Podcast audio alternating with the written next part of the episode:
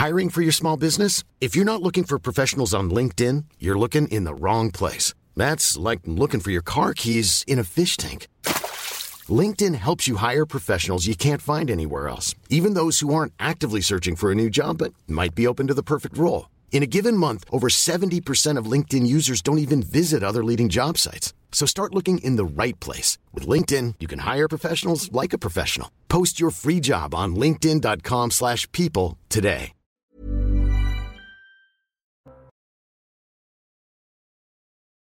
Georges Fenech et Paul Melun sont avec nous. Madame, Messieurs, nous sommes en guerre.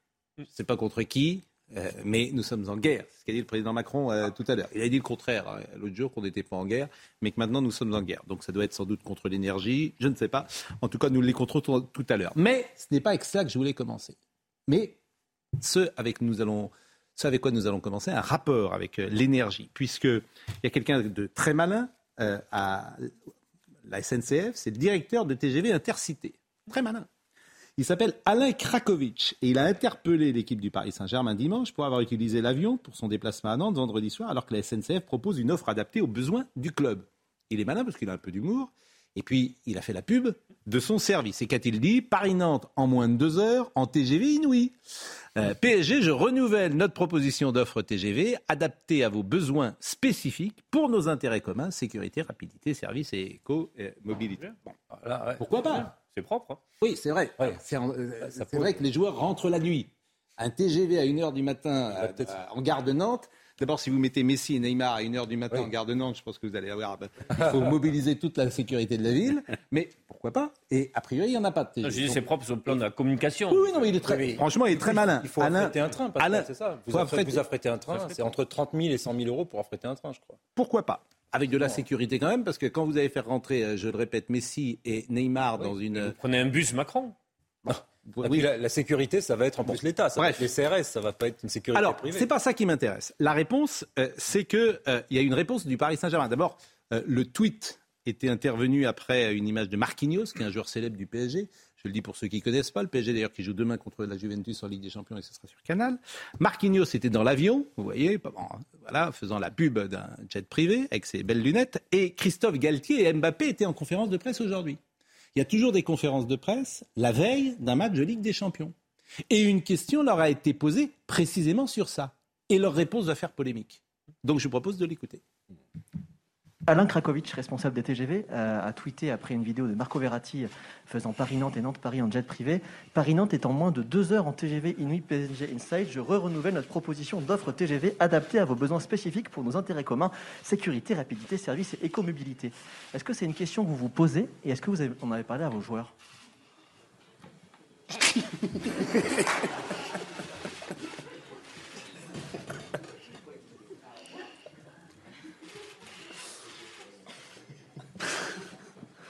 excusez-moi. Je me doutais qu'on allait avoir euh, cette question-là.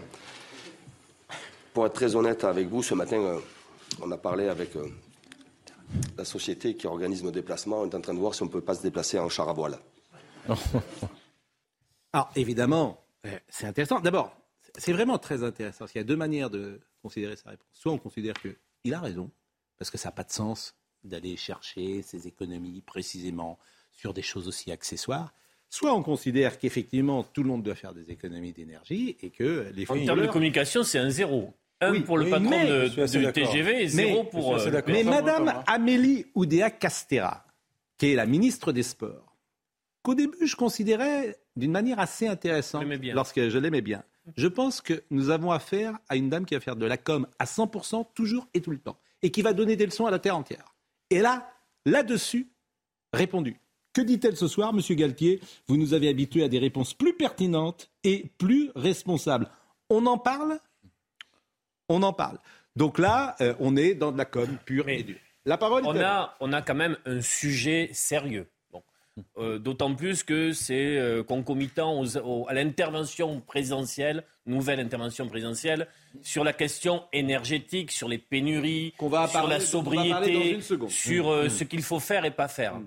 Euh, moi, je trouve que dans la réponse, bon, il y a, l'effet com un peu du patron de, TGV, bon, vous l'avez souligné. Mm. Je trouve que dans la réponse du PSG, ils peuvent très bien expliquer leurs contraintes, qui sont réelles, tout en ne donnant pas le sentiment que c'est un sujet de grande poilade. Bah, je, trouve que leur réponse mais Mbappé qui donne lui aussi parfois des leçons sur la malbouffe. Oui. Surtout que ce sont des faiseurs d'opinion. Il, est mort de. Non, mais c'est des faiseurs d'opinion. Mbappé, sa, sa réaction pour, des, pour un très grand nombre de jeunes, ils vont se dire bon, mais de toute façon. Tout ça, on ne peut qu'en rigoler. Incontestablement, on est quand même sur une mesure qui est de l'ordre du symbole. La France pollue pour 1% des émissions de gaz à effet de serre dans le monde. Et c'est pas avec les balades en jet du Paris Saint-Germain, en moins, qu'on va résoudre le problème du réchauffement climatique. Cependant, c'est quand même de l'ordre du symbole. Et à l'heure où le président nous parle de sobriété, de fin de l'abondance, etc., je ne suis pas sûr qu'un gros fou rire euh, un peu rigolo, ce soit la meilleure façon de répondre à des gens qui, eux, pour le coup, réfléchissent au litre de carburant qu'ils mettent dans leur voiture. Et il faut faire attention à l'image que l'on renvoie. Et je crois que euh, les sportifs de haut niveau, comme les acteurs de cinéma, comme qui vous voulez, sont aussi quelque part responsables de l'image qu'ils renvoient aux citoyens. Oui, j'entends bien, j'entends. J'entends bien, j'entends bien euh, cet, état d'esprit. J'entends bien, mais il ne s'agit pas, oui, de faire la police du déplacement, mais, bah, c'est ça quand même. Il, est de même, de même peut-être. Non, mais Galtier, rendre compte qu'il y a au fond, Galtier, qu'est-ce qu'il dit, Galtier? Alors, je vais le dire. Euh, bah, il dit allez vous faire foutre. Voilà. Il oui, dit, je... que oui, pardonnez-moi, pardonnez-moi, Galtier. Et je trouve que dans ce monde aujourd'hui, de temps en temps, ce type de parole peut de temps en temps faire du bien. Qu'est-ce qu'il dit? Je vous emmerde. Oui, c'est un bras d'honneur. Il y a voilà, un petit côté. voilà euh, ce qu'il dit. Vous me fatiguez. Voilà. Commencez. Parce que, parce que vous êtes responsable, parce qu'il ne le dit pas, ça, Galtier, mais ils sont responsables de la situation dans laquelle nous sommes aujourd'hui. Ah, ils sont responsables. Non, non, pas ça. Monsieur Macron, et, Monsieur Macron, Monsieur Hollande, les centrales, c'est eux les responsables. Alors qu'ils arrêtent de nous donner. Il ne dit pas ça. Là, vous me trouvez de votre côté. Là, c'est moi qui. Là, c'est moi qui. C'est moi qui. C'est un discours. Non, mais vous voyez, parce que j'en ai marre en fait. Vous voyez ce que je veux dire J'en ai marre des politiques que je ne crois plus du tout en rien surtout. Oui pour être clair, et, effectivement qu'ils viennent en plus nous donner la leçon. Moi, j'espère que Galtier va inspirer des gens, en fait, parce qu'on vit une époque extraordinaire où le gouvernement ne se fait quasiment plus que par la peur et la culpabilisation en permanence. Et là, il y a quelqu'un dont on n'a pas parlé dans cette séquence qu'on a regardé là, c'est le, journaliste qui, lui, est le petit Torquemada. L'instrument, en fait, c'est celui qui va poser la question. Alors, je vous en... c'est exactement ce qui se passe. Je vous ai en face de moi, vous pouvez pas vous échapper. Euh, il sait très bien qu'il y a une pression, il y a une pression énorme. On salue ce, ce, brillant confrère qui travaille sur une chaîne concurrente. Et donc, non, mais c'est même pas personnel. Moi, je l'aime plutôt bien, ce garçon. Mais là, en l'occurrence, pardonnez-moi, hmm. fort de cette pression énorme qui pèse sur ces gens, il va poser sa petite question en étant certain qu'il les a piégés. Et eh ben, bah, sinon la question n'est pas posée aussi. Et eh ben, et eh ben, ce que je trouve extraordinaire, c'est que Galtier, c'est le mec. Moi, je l'aimais bien pour des raisons footballistiques. Moi, je l'aime bien Galtier. Moi. aussi. Et maintenant, je l'aime pour ça en plus. Mais bien sûr, j'aime bien. j'aime bien. En effet, il dit stop, c'est fini. On voilà. La vérité, c'est que on va, on va se déplacer en char à voile. Alors évidemment, c'est pas politiquement.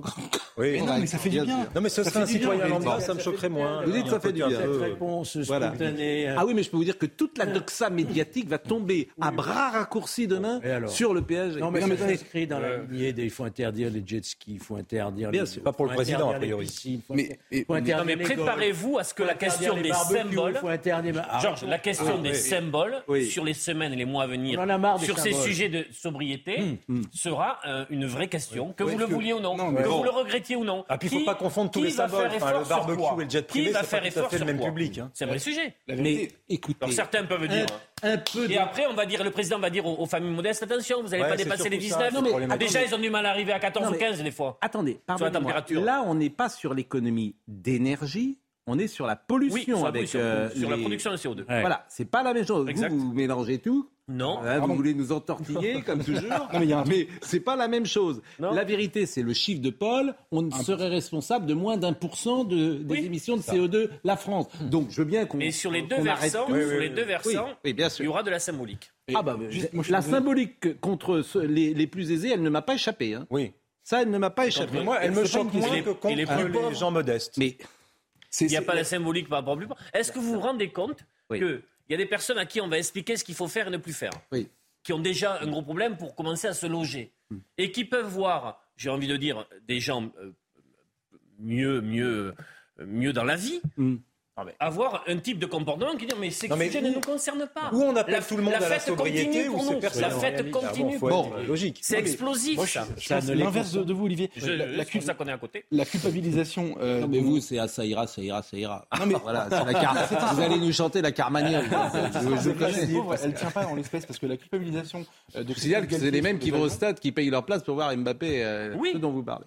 Et en plus, la culpabilisation, c'est la même euh, celle sur les jets avec le PSG que sur le diesel ou sur le barbecue. C'est exactement la même chose. Donc entendre quelqu'un qui s'en défait, qui dit j'en ai rien à faire, ça va faire du bien à Bah. beaucoup de monde, croyez-moi. Alors, euh, bah, écoutez, je pense que on vous est serez- quand même souvent plus prompt à taper sur les classes moyennes et les classes populaires dans leur consommation d'énergie que sur les grands patrons, bon, bien sûr. les milliardaires et les footballeurs de haut niveau. Donc une fois ça placé, Liverpool, je Fulham. pense que la sobriété énergétique, faut la demander pour tout le monde ou pour personne. Liverpool-Fulham. Liverpool, c'est un club euh, anglais, vous le savez. Fulham, c'est un quartier de Londres. Il y a 350 km. Regardez cette image parce que 350 km, c'est la même distance qu'entre Paris et Nantes. hein. Bon, eh bien, eux, ils partent en chemin de fer. Vous le voyez, euh, entre Liverpool et, et Fulham. On a l'impression quand vous dites ça que le cheminot met du charbon dans la machine. Vous Ah, parlez le chemin de fer. Ils prennent le chemin de fer. C'est oui. comme ça qu'on dit. Alors que les, les- Locomotive, quoi. les- voilà, ils prennent le chemin de fer, alors que les Parisiens prennent l'aéroplane. Il n'y a, il y a rien de, il y a- il y a rien de, de, de, de- de curieux là-dedans. Bon, La guerre. Nous sommes en guerre, acte 2. Emmanuel Macron, il voit des guerres partout. Bon, donc on était en guerre sur le Covid. Oui. Il avait dit, je sais pas. Nous sommes en guerre. Et cette fois-ci, il a dit nous sommes en guerre parce que il intervenait euh, au genre. Ah non, d'abord ah, ah, peut-être avant, je voulais plus ouais, euh, je, je passe un peu vite comme euh, euh, comme Mbappé était en conférence de presse, on lui a demandé un mot sur euh, Oui. Pogba quand même. Je vous propose de l'écouter. Au jour d'aujourd'hui, je préfère euh, voilà, euh, faire confiance à la parole d'un coéquipier. Voilà, il m'a appelé, il m'a donné sa, version des faits. Aujourd'hui, euh, aujourd'hui, au jour d'aujourd'hui, à l'heure où je parle, c'est sa parole contre la parole de son frère. Donc, je, vais, faire confiance à mon coéquipier. Je pense dans, dans l'intérêt de la sélection aussi. Je pense qu'on a une grande compétition et, et au jour d'aujourd'hui, je pense qu'il est déjà dans, dans certains problèmes. Je pense que c'est pas le moment d'en rajouter pour lui. Et, voilà, on va voir comment ça se passe. Je suis assez détaché de tout ça. Bon, bah, voilà une intervention pouvez pas dire intelligente. chose, hein. Oui, Ah, plutôt intelligent.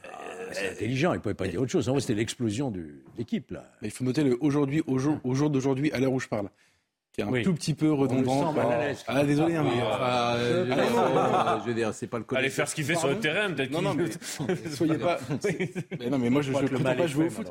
Comment non mais Bah non. là, euh, soyons indulgents. Ah Non, je suis désolé. Pour les jeunes générations, voilà qui est très grave. Aujourd'hui, au jour d'aujourd'hui, à l'heure où je parle, c'est. Peut-être qu'il a été marabouté que sur ce, euh, cette dimension-là. Non, mais si vous voulez souligner que la jeune génération s'exprime dans un français qui n'est pas aussi construit que euh, celle que Alors, vous attends. incarnez et la mienne Non, mais je sais, a Pascal. fortiori, vous avez sans doute raison. Non, mais que- nous avons eu la chance, nous, qu'on nous l'apprenne. Mbappé, Eux, Mbappé, il est quand même caricaturé. Il était caricaturé au Guignol de l'Info comme le philosophe parce que Mm. c'était le seul qui s'exprimait non, bien. personne Et- dit que le Mbappé est philosophe. Ah si, les Guignols de l'Info le disaient, je vous promets. Bon, Euh, Emmanuel Macron, nous sommes en guerre. Alors, en même temps qu'on parle de ça, on ne parle pas d'autre chose. C'est Oui. ça qui est bien. Donc, écoutons euh, le président Macron, nous sommes en guerre. Face au défi qui est le nôtre aujourd'hui, on doit aller beaucoup plus vite dans euh, la production de ces énergies renouvelables. Et donc simplifier les choses drastiquement. Nous sommes en guerre, c'est un état de fait. Nous devons. L'énergie fait partie des instruments de guerre utilisés par la Russie. Et donc nous devons absolument nous mettre en situation de produire plus vite des sources alternatives d'électricité.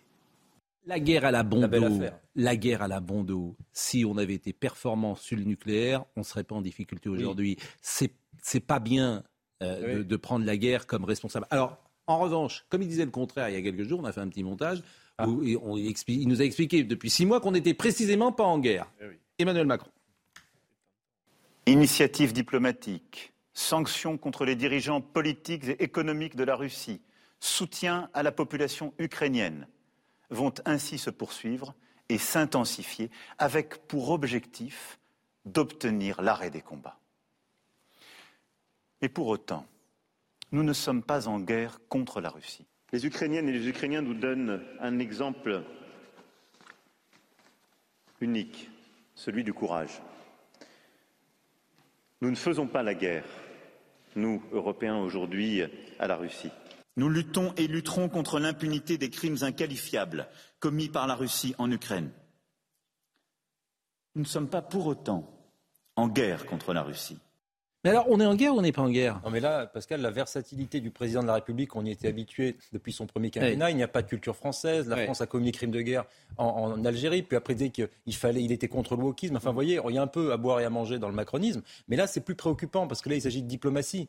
Une phrase comme ça, c'est quand même lourd de sens. Quand vous dites nous sommes en guerre, après avoir dit qu'on ne voulait pas avoir le statut de co-belligérant pendant des semaines, alors que veut dire le président? Est-ce que c'est une situation de guerre euh, énergétique, économique? Dans ces cas-là, effectivement, énergétiquement parlant, nous sommes en difficulté. Mais nous sommes en guerre sans armée, sans armée énergétique. Parce que pour le coup, nous avons détricoté, on l'a largement rappelé sur votre plateau la semaine dernière, Pascal, nous avons désarmé notre pays au plan nucléaire, nous n'avons pas suffisamment investi, nous avons fait du démantèlement, et aujourd'hui nous sommes à l'os. Et donc il va falloir des années pour reconstruire un parc nucléaire digne de ce nom, et même pour investir dans des énergies renouvelables. Alors évidemment, c'est pas de sa faute. C'est pas Ah. moi, c'est les autres. Oui, c'est toujours la même chose. On va écouter. Bah, c'est ce qu'il dit. Mais c'est toujours pareil. Ils, sont jamais pour rien. Il a mis la C'est pas de ma responsabilité faute. sur le patron On a, on écouté ce que disait Nicolas Sarkozy en 2012. Oui. Si on l'avait écouté à la lettre, on n'en serait pas là aujourd'hui.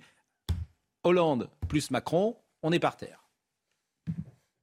Élu président de la République, je vous le rappelle, le peuple souverain avait voté une loi qui était la réduction de 50% du nucléaire à horizon 2025. Quelques mois après mon élection, avec le ministre en charge de la transition climatique, qui était alors Nicolas Hulot, nous avons porté de repousser cette échéance de 10 ans. Et donc, dès le début, nous avons redonné de la visibilité à la filière nucléaire. C'est absolument inacceptable que les gens qui ont eu la responsabilité des travaux de maintenance du parc installé puissent expliquer aujourd'hui que nous n'avons pas pris nos responsabilités.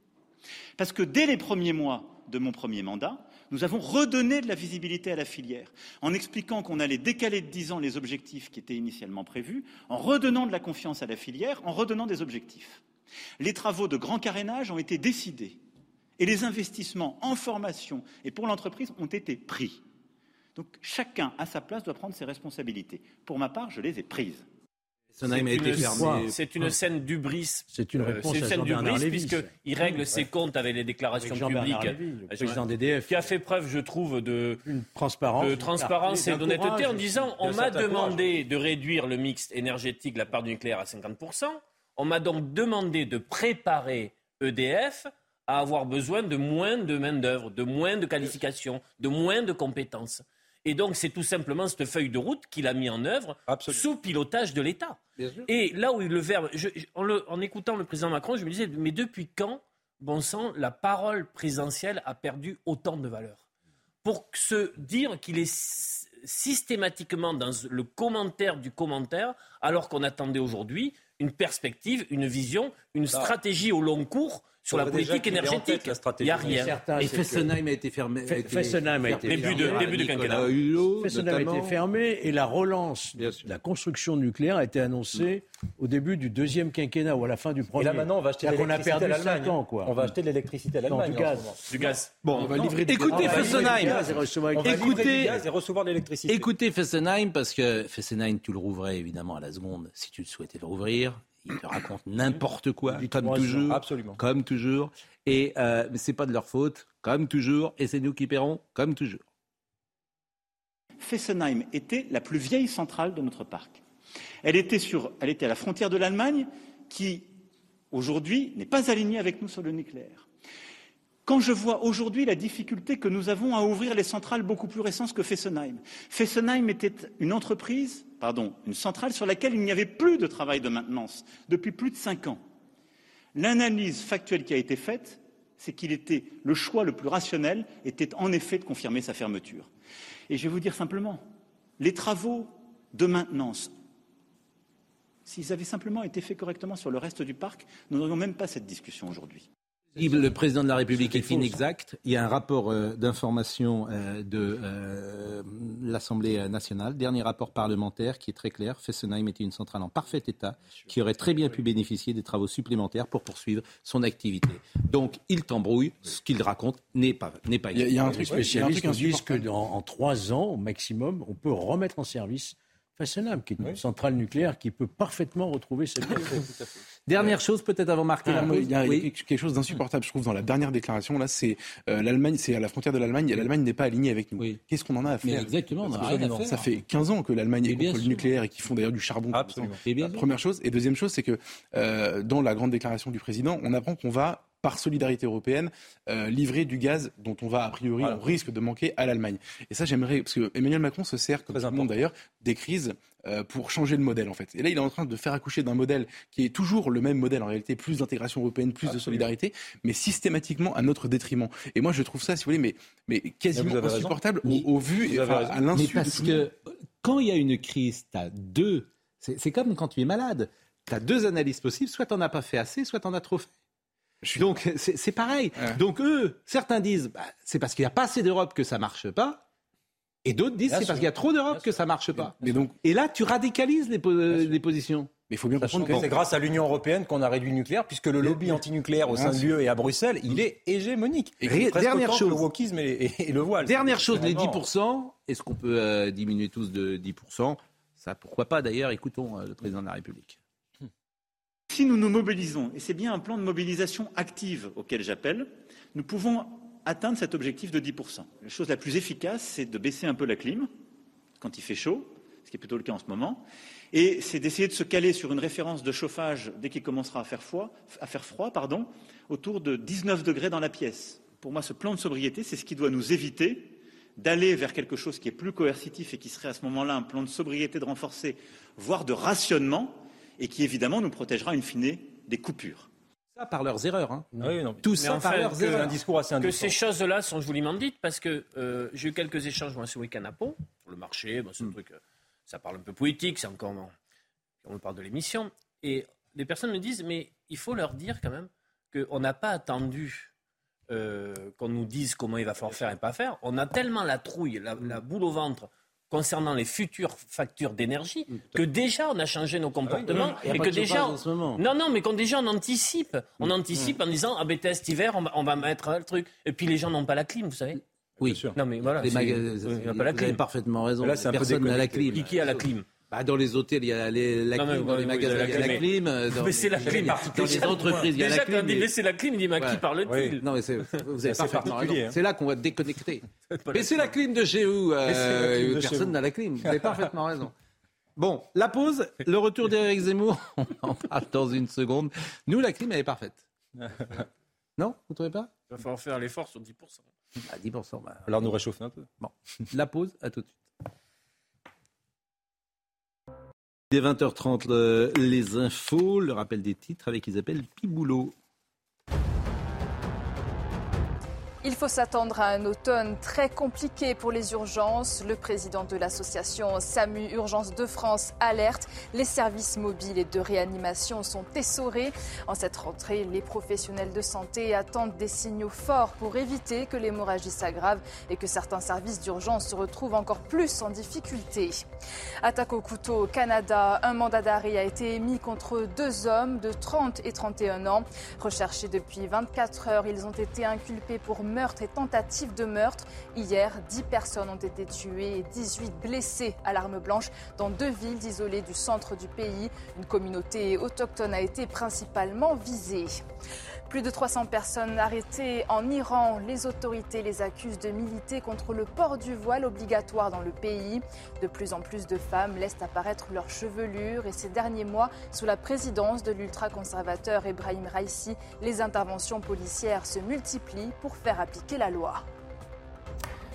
Merci euh, Isabelle. C'était la rentrée euh, d'Éric Zemmour euh, ce matin. Est-ce qu'il a encore une chance d'exister dans le débat politique? Ses idées peuvent-elles être entendues de nouveau? Sur un plan plus personnel d'abord, comment a-t-il vécu ce moment-là? A-t-il failli arrêter? Écoutez ce qu'il disait à notre concert Apolline de Malherbe. Bien sûr. Oui, oui, j'ai douté, c'est vrai. Vous avez raison, j'ai réfléchi, j'ai pensé, je pensais m'arrêter.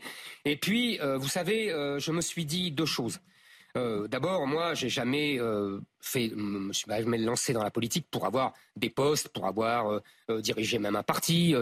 j'ai, comme je vous l'ai dit, je me suis jeté à l'eau pour tenter d'arrêter la disparition programmée de la France quels que soient les désaccords qu'on puisse hmm. avoir avec Éric Zemmour, il est vrai que, si vous voulez, il y a une certaine franchise, une certaine honnêteté à admettre avoir pensé arrêter. Enfin, si vous voulez, ce qui est assez intéressant dans cette campagne qu'avait menée Éric Zemmour, c'est justement le fait que par rapport à des politiques de métier qui jamais n'auraient formulé ce type de déclaration, lui les formule. Donc on peut lui faire tous les procès, et Dieu sait que j'ai des désaccords avec lui, mais pas celui de l'insincérité. Et là, il le prouve. Mais la question, c'est pas simplement de savoir ses états d'âme. Est-ce qu'il arrêter ou pas, et moi je pense qu'il est honnête, effectivement, il dit ce qu'il pense, c'est est-ce qu'il a les moyens encore d'exister? C'est ça la, la vraie Ah, il a un moyen médiatique, il a une puissance médiatique forte, Oui, Éric ça- Zemmour. Ça finit par Euh. s'étioler toujours. Quand vous n'avez pas d'élus, quand vous n'avez pas de représentativité, d'adhérents. on l'écoutera toujours. Je pense que c'est une parole. Il a des Il idées, est puissant sur le plan médiatique. Mais politiquement, est-ce qu'il se maintiendra dans le paysage Ce qui politique? était intéressant ce matin, par-delà le, le débat politique, Hmm. c'est savoir comment il allait revenir. La présidentielle est une élection à nul autre pareil. C'est une expérience humaine euh, considérable. C'est une lessiveuse. Il faut, il y a une sélection pour arriver à cette étape-là. Hmm. Euh, personne n'en sort indemne, quel que soit le. Bon, et, Et donc, si vous pouviez nous dire, ne pas enfiler les perles. et donc j'ai trouvé qu'il était toujours KO. Qu'il était toujours KO dans une situation de sidération par rapport à son résultat. normal, vous, vous le voyez avec votre prise. Non, Euh, je ne l'ai pas trouvé sur une rentrée politique avec une, une énergie, avec une, une réflexion euh, renouvelée. Il y a eu, il y a, Il il y a pas de, Non, mais il n'y a pas eu, il n'y a pas de y réflexion re- Il y a eu les renouvelée. législatives aussi. Non, mais il n'y a pas. C'est-à-dire que le fait que sa campagne n'ait pas trouvé un, un- un écho au niveau de ce qu'il attendait, de s'être un peu trompé de sujet, Aucun Mais- élu. mais de s'être trompé de sujet.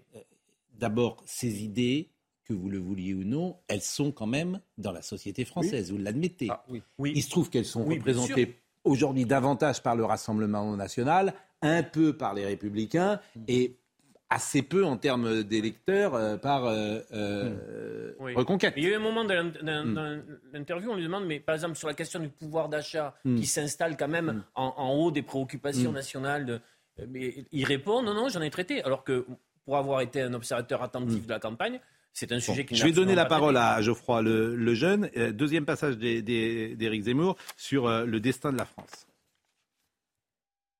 Moi, je mets tout en haut le destin de la France. Mm. C'est-à-dire la disparition programmée de la France. Ça me paraît le plus important. Je pense que tous les Français me comprennent. Alors après, évidemment, eux, quand on leur pose la question, ils ont une vie de tous les jours, comme nous tous. Et donc ils font leurs courses et ils voient, comme nous tous, que les prix augmentent et que nous revenons à une situation des années 70, c'est-à-dire où il y a eu beaucoup d'inflation. Ça, c'est normal, c'est humain. Les gens s'intéressent à leur vie de tous les jours. Tout à fait normal. Moi, j'étais candidat à la présidence de la République. Donc ce n'est pas la même chose. Quand on est candidat à la présidence de la République, on doit évaluer le destin de la France.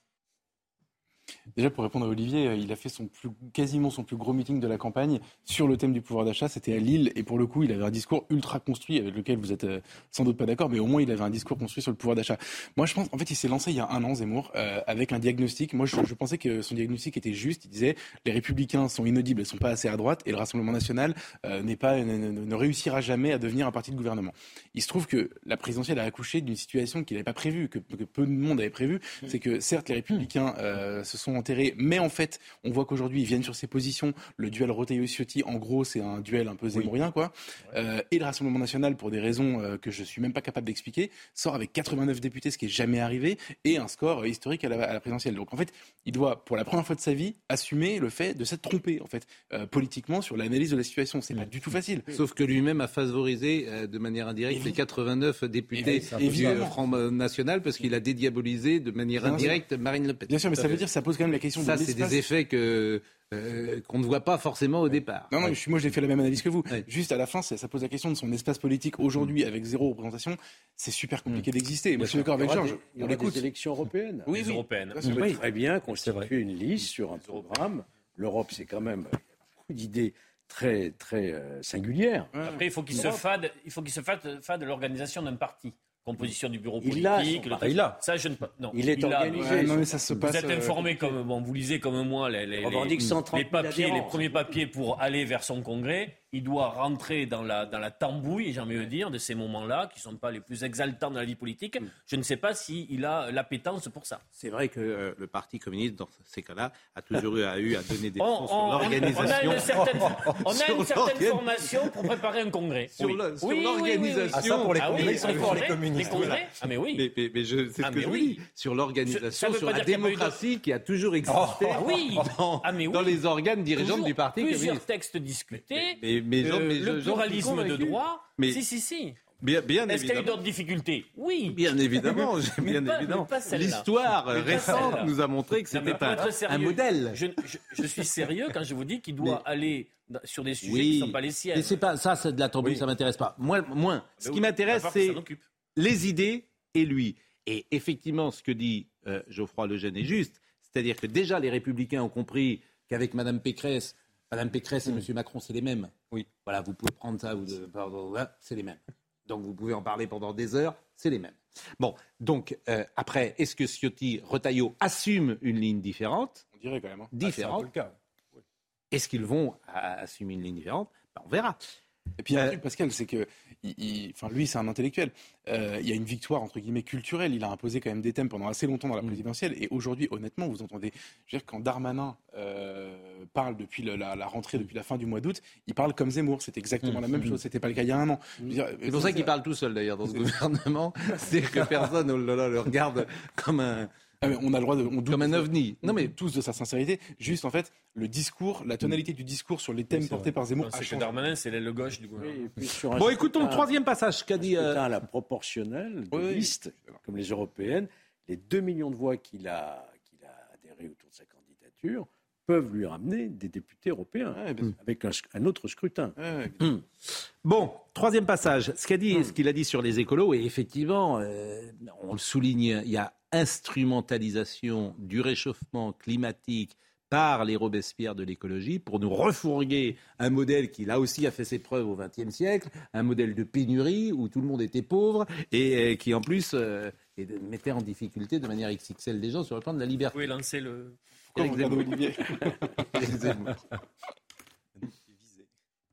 Les écologistes sont effectivement, on le voit avec Madame Sandrine Rousseau, sont effectivement des gauchistes qui veulent, qui se servent de l'écologie, du souci et du, et du danger écologique réel. Ils se servent de cela pour abattre le capitalisme et la France. Bon, pas tous les écologistes, bien sûr. Euh, euh, nous, on est tous écologistes. On a envie d'une ville plus propre, d'une ville plus verte, etc. mais, ces écolos dont on parle là, euh, je veux dire, faut pas, faut, pas, faut pas feindre. Si vous me permettez, Pascal, je pense qu'il ne faudrait pas dire les écologistes, il faudrait presque dire les Verts ou Europe Écologie les Verts, parce que le problème, c'est que vous le rappeliez, nous sommes écologistes et qu'il y a une écologie conservatrice, il y a une écologie souverainiste. Même c'est consubstantiel de l'héritage souverainiste. Et quand vous voyez effectivement les écolos bobos urbains incarnés en majesté par Madame Rousseau sont des gens qui sont mondialistes, libre-échangistes, qui n'ont que faire de la vraie préoccupation écologique qui consisterait à relocaliser les activités productives, à agir sur le développement énergétique. Ils sont contre le nucléaire, qui est un non-sens écologique d'être contre le nucléaire. Donc si vous voulez, pire que euh, être seulement des gauchistes. Évidemment, tout le monde sait très bien que Europe Écologie Les Verts, c'est plus des islamo-gauchistes que des écologistes. Mais pire, ils ne font absolument rien pour la cause écologique en vérité, à part effectivement les jardinières, les jardinières dans les appartements du 3e arrondissement, les toilettes sèches, la permaculture, euh, la quinoa, des trucs comme ça qui sont très gentils, mais qui changeront rien du tout à la situation écologique. C'est un réquisitoire. Vous dites on est Mais est-ce que ah tu peux le reconnaître, Paul, que sur la dernière décennie, l'écologie politique euh, qui revenait du Diable Vauvert quand même, hein, c'est René Dumont il y a mhm. un moment, a quand même permis de sensibiliser sur certains enjeux. Non, parce par -delà, que par delà des figures contestées et parfois non, parce que Olivier, je pense les, néo, les néo-écologistes, là, pas veut dire que le capitalisme dans sa phase actuelle avait vraiment la question euh, environnementale en priorité. Non, mais là, je vais rigoler, toi, mais c'est pas ça rigoler. Georges, sinon, moi la question que je me pose, c'est pourquoi, parce que c'est vrai que nous sommes tous écologistes, mais pourquoi les partis écologistes de droite ont tous disparu? Ah oui. Oui, les Brice Lalonde, etc. Comment se fait-il qu'ils se sont fait totalement avaler par l'écologie de gauche qui a vraiment euh, accaparé le, sujet en tant que parti? C'est la question qu'on doit se poser. Alors qu'il y a plein de Français qui sont de droite, de Brice Lalonde, qui sont écologistes. Une écologie raisonnable, qui s'inscrivait dans une, dans une logique démocratique. Bon, voilà ce qu'on pouvait dire sur le retour d'Éric Zemmour. Vous hmm. pensez donc que est, euh, ce retour sera euh, plutôt réussi, sera plutôt difficile Aux européennes, il a des sera chances. plutôt... Aux européennes, il hmm. peut effectivement inscrire une liste. Tout dépendra aussi de la stratégie et de l'espace politique qu'il recherche. Je pense que s'il reste carc-bouté sur l'union des droites pour seul objectif, je pense que ce sera difficile. de l'italienne, oui. l'italienne qui faisait 4%. Il y, a, peu de temps qui aujourd'hui est en passe de prendre. Jean-Luc Mélenchon. Jean-Luc Mélenchon très vite. Alors euh, Jean-Luc Mélenchon, il s'est fait rattraper par la patrouille euh, euh, parce que il était à Lille euh, où il est sorti avec son gros 4x4. Ah, il n'était pas en trottinette. une voiture de location. Ah, alors, avec une, coca avec une cocarde. La cocarde est celle d'Adrien Quatennens. Ça oui, bon, ça non, on n'allez pas faire les. Mais je fais pas. Mais moi, ça m'amuse toujours. Mais bon, vous avez raison.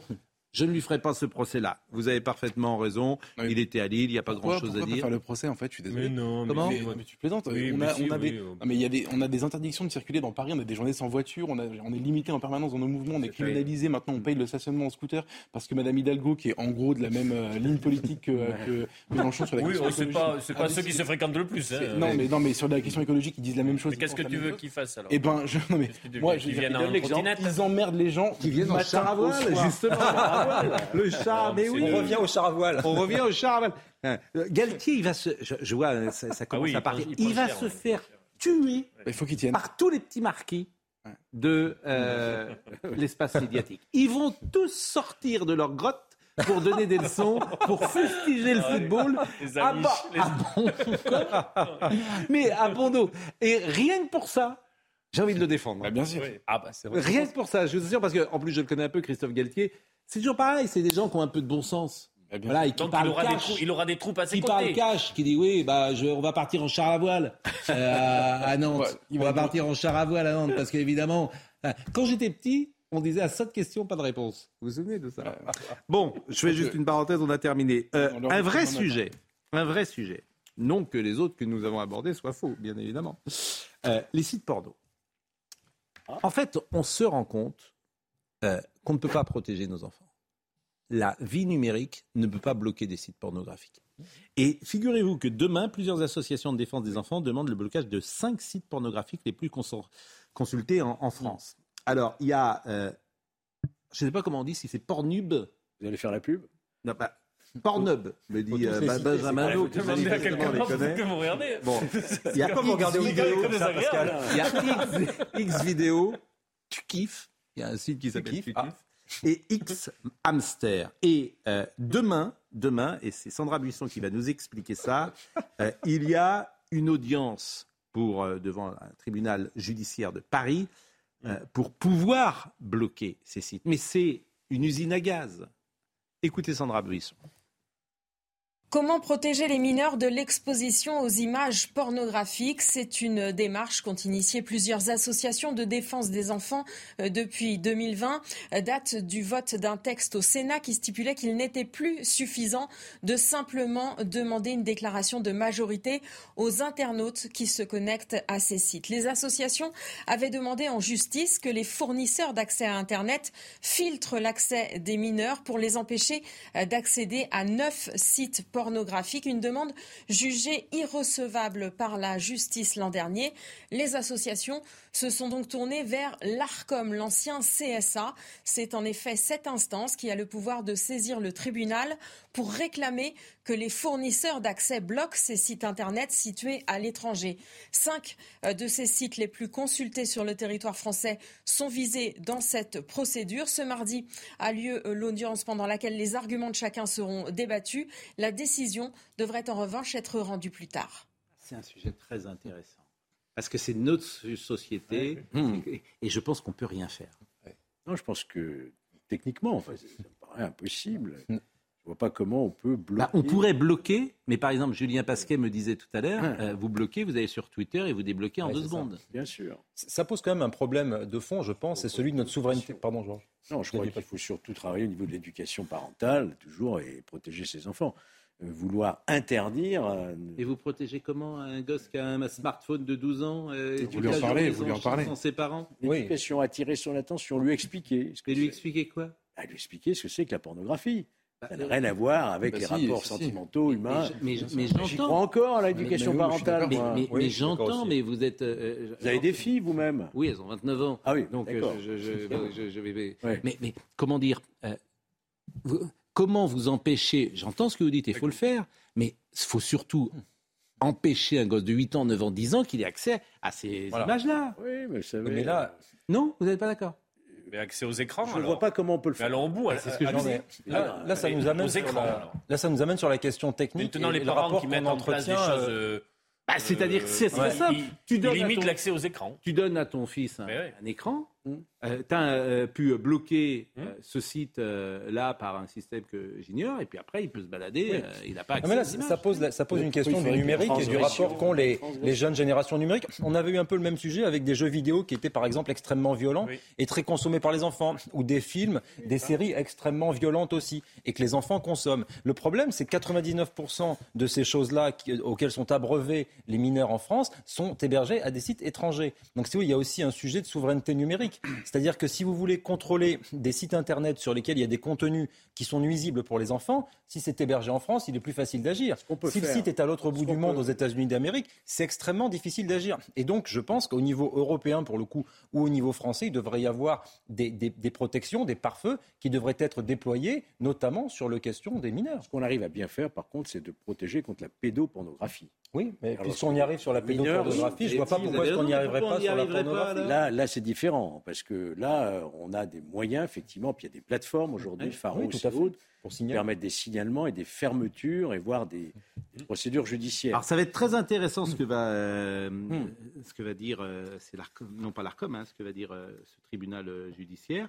C'est cinq associations, selon le ministère de la Santé et de la Prévention, 12 ans, 12 ans près d'un enfant sur trois à 12 ans a déjà été exposé à la pornographie. À 12 ans. Seulement 7% des parents estiment que leurs enfants regardent de la pornographie au moins une fois par semaine. 44% des jeunes ayant des rapports sexuels déclarent reproduire des pratiques qu'ils ont vues dans des vidéos pornographiques. On dénombre en France 20 millions de visiteurs de sites pornographiques par mois. À mon avis, c'est plus que ça. 20 millions de visiteurs de sites. 20 millions de, sites. c'est un autre sujet pour les gens qui ont l'âge adulte, encore une autre, un autre débat. Déjà, il y a un enjeu qui vrai, les adultes, ils font ce qu'ils veulent. S'ils veulent voir des pas commencer à euh, faire la police. La pornographie existe depuis la nuit des temps aussi. Il suffit d'aller à Pompéi pour le voir. Donc, si vous voulez, le rapport à l'image pornographique doit pas être l'objet d'un contrôle. On n'est pas chez Sandrine Rousseau quand même. On va pas demander aux gens de les orienter sur leurs pratiques sexuelles non plus. Ah, des enfants, ok. Ça viendra. Enfin, euh, ou alors on va censurer Pompéi, on va cacher l'origine du monde. Ce moment culture de Pompéi euh, nous a touchés, mais comparer euh, vidéo Marc Dorcel à Pompéi, c'est Vous avez raison, Pascal. C'est osé. Vous avez raison, Pascal. C'était un point d'histoire. Il faut quand même, il faut quand même aussi expliquer. Il y a un enjeu, moi je pense culturel énorme sur la, la, la pornographie. Expliquer ce que c'est devenu, c'est-à-dire que le côté un peu euh, sympathique euh, dans les ah, années 80, on n'est plus du tout là-dedans. on est dans des gangs, on est dans des mafias, on est dans des filles violées, euh, on est dans un truc sordide. Il faut le criminaliser. Histoire, moi je suis d'accord avec Georges, il y a un enjeu éducatif, mais c'est pas que l'éducation des enfants, c'est aussi l'éducation de tout le monde en disant c'est monstrueux. Séparer l'érotisme de la pornographie contemporaine. Nous allons terminer peut-être cette émission. D'abord, je tiens à vous dire que les ministres de la Santé et de la Recherche ont saisi la justice au vu d'un nouveau rapport sur l'IHU de Marseille qui confirme des dysfonctionnements graves lorsque cet institut scientifique était sous la direction du professeur Raoult. Donc manifestement, M. Raoult est dans le collimateur et ils ont décidé euh, de se payer Raoult, si j'ose dire. Les ministres François Braun et Sylvie Retailleau, dans un communiqué commun, ont déclaré que plusieurs éléments du rapport pourraient constituer des délits ou des manquements graves à la réglementation en matière de santé ou de recherche. Bon, comme il n'était pas, euh, peut-être, peut-être, hypothèse, hypothèse, comme il n'était pas dans la bonne doxa, évidemment, euh, on va peut-être trouver euh, des irrégularités. Mais là encore. Votre hypothèse est juste, c'est problématique. Et il y en a peut-être. Et vous avez parfaitement raison. Il y en a peut-être. Euh, c'était aujourd'hui le premier jour euh, des, du procès des attentats, un peu plus de six ans après l'attentat du 16 juillet, du 14 juillet, du 14, juillet 2016. le procès de l'attentat de Nice s'est donc ouvert cet après-midi à Paris. Je vous propose d'écouter le compte-rendu d'audience avec Noémie Schulz. Elles ne sont pas très nombreuses à avoir fait le déplacement à Paris pour l'ouverture euh, du procès. Une soixantaine de victimes étaient euh, tout de même euh, présentes. C'est ici que ça se passe, pas dans la salle de retransmission du Palais des Congrès de Nice, m'a expliqué le père d'une jeune victime de 12 ans. Six ans après les faits, ces rescapés ou proches de disparus restent profondément marqués par cette terrible soirée de juillet 2016. Les images, les bruits continuent de les hanter. Il était prévu de passer un agréable moment et d'ailleurs on a passé un agréable moment avec euh, le feu d'artifice. Mais derrière ce fut des scènes de, panique et de chaos comme je n'en ai jamais vu, de détresse, de, mort et de, de panique. J'en fais des cauchemars encore. Le bruit des gens qui hurlaient attention, et j'entendais les gens, euh, quand le camion passait sur les gens, j'entendais ces bruits. Ça marque encore quand je dors aujourd'hui. Des fois, quand mon mari transpire, j'ai l'impression que c'est du sang. Donc on dort. Plus ensemble. Cette ambivalence, pareil, entre la fête et le drame, euh, elle est hyper présente. Et d'autant plus de la date euh, de l'événement, parce que pour le reste de la France, le 14 juillet, ça reste euh, la fête nationale. Et une fête et le feu d'artifice qui revient partout dans toutes les villes. Et ça, c'est quelque chose qui est très compliqué pour nous d'intégrer parce que c'est plus la fête nationale. En fait, pour nous, ça a pris le pas, le drame a pris le pas sur, sur l'identité sur cet événement qui fait l'identité de notre pays. Les partis civils savent qu'elles repartiront sans doute avec beaucoup de questions dans trois mois et demi à la fin de ce procès. L'auteur de l'attentat n'est pas jugé. Il a été euh, tué par les forces de l'ordre. Il y a huit accusés, sept sont présents et aucun d'eux n'est renvoyé pour complicité. Cela veut dire que les juges d'instruction estiment qu'ils n'étaient pas au courant du projet euh, précis euh, d'attentat. Beaucoup de victimes expliquent d'ailleurs que ce qu'elles aimeraient comprendre, c'est comment un attentat a pu faire autant de victimes en si peu de temps dans la ville la plus sécurisée de France. Georges Fenech, Oui, c'est un procès important pour les victimes, bien entendu, mais ce que je crains, c'est qu'au bout du compte, il y aura une forme de frustration, tout de même, dans la mesure où, effectivement, l'auteur principal, Mohamed Laouaj Boulel, est mort, et que ceux qui comparaissent dans le box des accusés ne sont pas des complices au sens où on entend. C'est-à-dire qu'ils n'ont pas participé directement, par aide ou assistance, à cet horrible drame ils sont dans le box parce qu'ils le connaissaient, parce qu'ils lui ont fourni une arme, mais ils ne savaient pas ce qu'il allait en faire exactement. Et donc, il y a une association de malfaiteurs à but terroriste. Certes, trois sont sous contrôle judiciaire, hein, mais ils ne sont pas tous détenus. Et je pense que c'est un procès qui euh, laissera sans doute des frustrations et qui va en même temps ranimer, bien sûr, des douleurs très vives au moment où on rappellera les circonstances terribles de, je crois que le vrai sujet, ça va être aussi euh, les questions de sécurité. Comment sécuriser la vie Pourquoi Nice n'était pas sécurisée sur la promenade des Anglais? Vous vous souvenez, il y avait un conflit entre la mairie de Nice et euh, les pouvoirs publics. C'est ça les vraies questions qu'il faudra aussi éclaircir. Hmm. Merci. Monsieur Julien Pasquet est là. Je pense que notre ami Christophe Galtier a déclenché une oui tempête médiatique. Il va essuyer, je le disais, les critiques de tous les petits marquis de la place par une réponse, j'allais dire, effectivement. Pas sa meilleure. Non, mais c'est très intéressant. Je disais tout à l'heure, j'ai envie de le défendre parce que tout le monde va l'attaquer. Donc, oui, mais est-ce qu'il est défendable? c'est une question, Pascal, parce que franchement, il aurait pu répondre autrement, il aurait pu sans doute, prendre la mesure de la question qu'on lui posait, et ce sera l'objet de Soir Info, vous l'avez compris. Et sans doute, mais c'est tellement facile, je veux dire. Est-ce qu'on doit aller chercher des poux dans la tête du Paris Saint-Germain parce que ces joueurs euh, voyagent en avion? Voilà. Est-ce qu'on en est là dans notre société aujourd'hui? Mais dès l'instant où la question est, posée... Et Madame la ministre des Sports, immédiatement, est tombée dedans parce qu'elle fait que de la com, comme tous ces gens, euh, tous ces politiques. Donc, nous les connaissons par cœur. Et lui a dit, on va partir en char à voile. Donc, effectivement, Ça fait un peu provoque. Un oui, bien sûr. Paris Saint-Germain. C'est vrai que si vous ouvrez là les réseaux sociaux, et je pense évidemment à ah bah, il se va se on ne parle que de ça. Ah bah. Comme vous le dites, les, les hussards, ou je ne sais plus quel terme vous avez employé. Les petits marquis de, la, de la pensée, de la pensée dominante. En effet. Et euh, restez avec nous dès le début de Soir Info, parce que pour la première heure, là, on a le retour du duel Gilles-William Goldnadel, Julien Drey. Ah, il est là? Ils sont très en forme. Ils sont là? Maître Goldnadel est de retour de vacances. Il a un également contre Sandrine Rousseau. On ne nous dit pas tout. dit ça, j'ai tout dit. Mais moi, je vous le dis, Pascal. vous allez faire un petit barbecue, alors On va faire un barbecue. On va surtout répartir les tâches ménagères avec euh, Gilles Williams, c'est important. Euh, et on va revenir sur les sujets qui marquent l'actu, certains des sujets que vous avez évoqués avec vos invités. Pascal, je vais revenir également sur deux choses dont vous n'avez peut-être pas parlé ce soir. Les nouveaux incidents au Stade de France en marge du concert de Bouba. Et puis ce refus d'obtempérer qui a fait 9, euh, blessés à Toulouse. C'est insupportable. Jean-Luc Lambert était à la réalisation, Philippe était au son, Dominique Raymond était à la vision. Merci à Benjamin No et à Godéric Bay. À demain matin. Bonne soirée.